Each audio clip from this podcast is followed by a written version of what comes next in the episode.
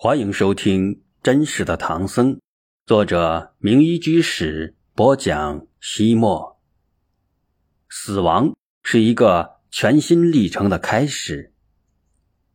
玄奘感到自己沉入了大海的深处，四周都是冰冷的海水。他颠倒旋转，像是在坠落，又像是在漂浮，或者坠落之中又被托起，漂浮之中又下沉。也就是说，他完全失去了自主的能力，一切努力都是徒劳的，只能够任命运将他带到什么地方。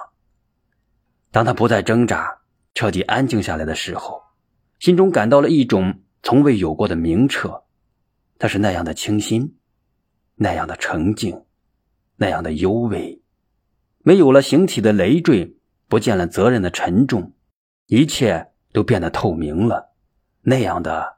自在轻松，他太累了，应该好好休息了。可是，就在他刚要彻底沉沦下去的时候，一股热乎乎、潮兮兮的气息喷到他的脖子里，并且在轻轻的拱动他的脑袋。这就是说，他没有死，没有坠入深深的冰洞，没有被雪崩掩埋。他吃力的睁开眼睛，首先看到的是白龙马，随即他又听见。有哭喊声从远处传来，师傅，法师，玄奘大师。其他人从北侧的山梁上向他跑来，玄奘挣扎着坐了起来。这时，他才发现自己身上覆盖着厚厚的积雪。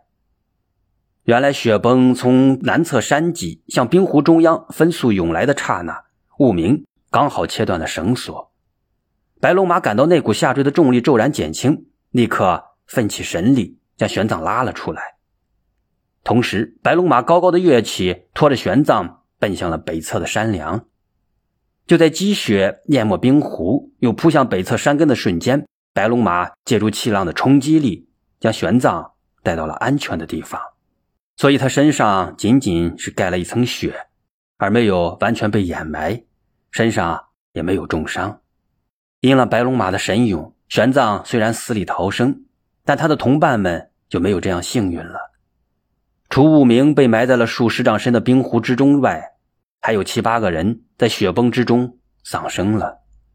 马和骆驼死的更多，大部分的给养也丢失了。这是玄奘在整个西行途中最深重的灾难。托木尔峰的山巅出现了紫色的云霞。像是献给在这次灾难之中死去的烈士的花环。他们用冰雪掩埋了同伴的尸骨，再次上路了。然而，灾难并没有结束，更严重的考验还在后面等待着他们。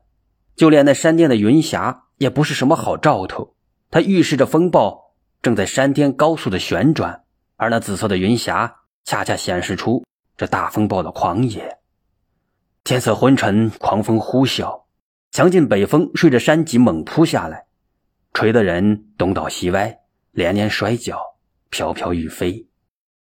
若不是大家都用绳子拴在了一起，说不定会有人像枯叶一样被吹到半空之中。尽管大家气喘吁吁，举步维艰，但都没有停下脚步，继续的向上攀登着。海拔越来越高，高山缺氧，使得人们两腿发软。脚下无根，何况头顶的风如脱缰的野马，呼啸着奔腾过来，肆意蹂躏这群不肯屈服的人。他们呼吸十分的艰难，好像吸进肺里的不是空气，而是冰冷的雪。寒风像锥子一样刺扎着他们已经冻麻了的面颊，鼻子喝出的水汽在眉毛上立刻结成了一层白色的霜花，霜花五颜六色的在眼前闪烁着，让人迷离欲醉。这就是大脑缺氧的感觉。雾清年纪小，体力差，慧能让他走到队伍的最前面，并且在他腰里拴了一根绳子，让一匹最健壮的马拉着他前行。然而，即便如此，他仍然觉得心慌气短，身子轻飘飘的。接近山口，空气更加稀薄，无论他怎样大口大口的喘息，都无法缓解呼吸的困难。肺部有一种撕裂的疼痛。因为严重缺氧，他的脑子里一片空白，已经无法思考了，只有在凭着本能移动。这时，他已经感觉不到寒冷了，只是觉得胸口憋闷，像是压着一座大山。于是他下意识的想将身上的衣服扒开，让自己的肺叶直接透透气。跟在他身后负责保护的张少英首先发现他的举止不对劲，喊了一声：“武晴，你干什么？”玄奘听到喊声，急忙转过头来，他吃惊的看到武清居然在撕扯自己的衣服，他立即跑了过来，一把抱住武清，大声喊道：“武清，怎么了？”武清，其他人听着玄奘的声音很是焦急，纷纷的围拢过来。他们用自己的身体围成了一圈，为他挡住了呼啸的狂风。武清已经不再胡乱的挣扎，然而他的嘴里、鼻子里流出了淡红色的血水，这意味着他得了肺水肿，而且肺泡破了。这就意味着死亡正在一步步的向他逼近。玄奘坐在雪地之上，将武清平放在自己的腿上，一边掐住他的人中。一边带着哭腔呼喊他的名字。过了一会儿，武清在师傅温暖的怀抱里慢慢的苏醒过来。他刚要开口说话，又有大量的血水从嘴里流了出来。玄奘紧紧抱着他，流着泪说：“武清，你不要说话，你放心，有师傅在，你不会有事。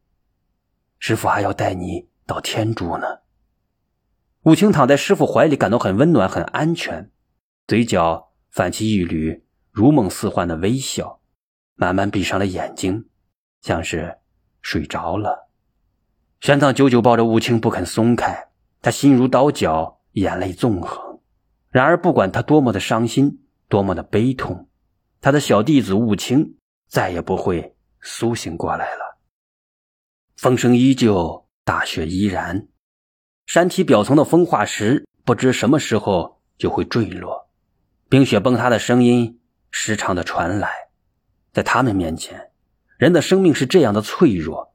然而古往今来，一代又一代的求法高僧，明知前途艰险，依然前赴后继，到天竺去求取真经。先后不知有多少人像悟明、悟清他们这样，默默死在了取经的路上。托木尔峰蓦然肃立，汉腾格里峰微微低头。玄奘在大家的劝说之下，终于松开了悟清早已冰冷的身体。他们在一个避风的山崖下，用冰雪将他掩埋了起来。没想到，刚刚看到雪山之时，悟明与悟清说过的话都成了现实，一语成谶。他俩果真都留在了天山，永远的。与雪山在了一起。玄奘本来已经虚弱不堪，又经过了这接二连三的致命打击，酷寒与严重的缺氧使他染上了严重的肺病。同武清临终前的症状一样，肺腑撕裂的痛处让他难以忍受，心脏在疯狂的波动，却无法将再多的氧气送到头顶，脑袋憋闷痛胀，就要炸裂开来。与其他人不同的是，玄奘已经悟了道，他深切理解佛法的真谛。佛陀说过，生命在呼吸之间，生与死时刻临壤，就像庄稼最后的干枯，其果实恰是下一次萌生的种子。人的死亡也不是终结，而是一个全新的历程的开始。所以在生死之际，玄奘是无畏的，他不怕死。就算死亡正在这冰雪茫茫的山口等待着他，他也会平静的迎接死神的到来。生命是脆弱的，又是顽强的。玄奘将西行求法看得比自己的生命更加的重要，故而无所畏惧，一往无前。即使在生死一线之间，他也毫不退缩。所以他的生命力比常人更加的强盛。尽管严重的疾病折磨他死去活来，喘息的十分厉害。但他没有停止脚步，走一步歇一会儿，歇一会儿再走一步。最终，他没有倒下，终于翻越了山口。他们经过七天七夜的死亡之旅，终于越过了令人胆寒的天山。可是，他们付出的代价太沉痛了。除了突然遭遇的大雪崩之外，有人失足滑落进了万丈深渊，还有人因严重的缺氧而亡。随行的人有三分之一永远的留在了雪山之上。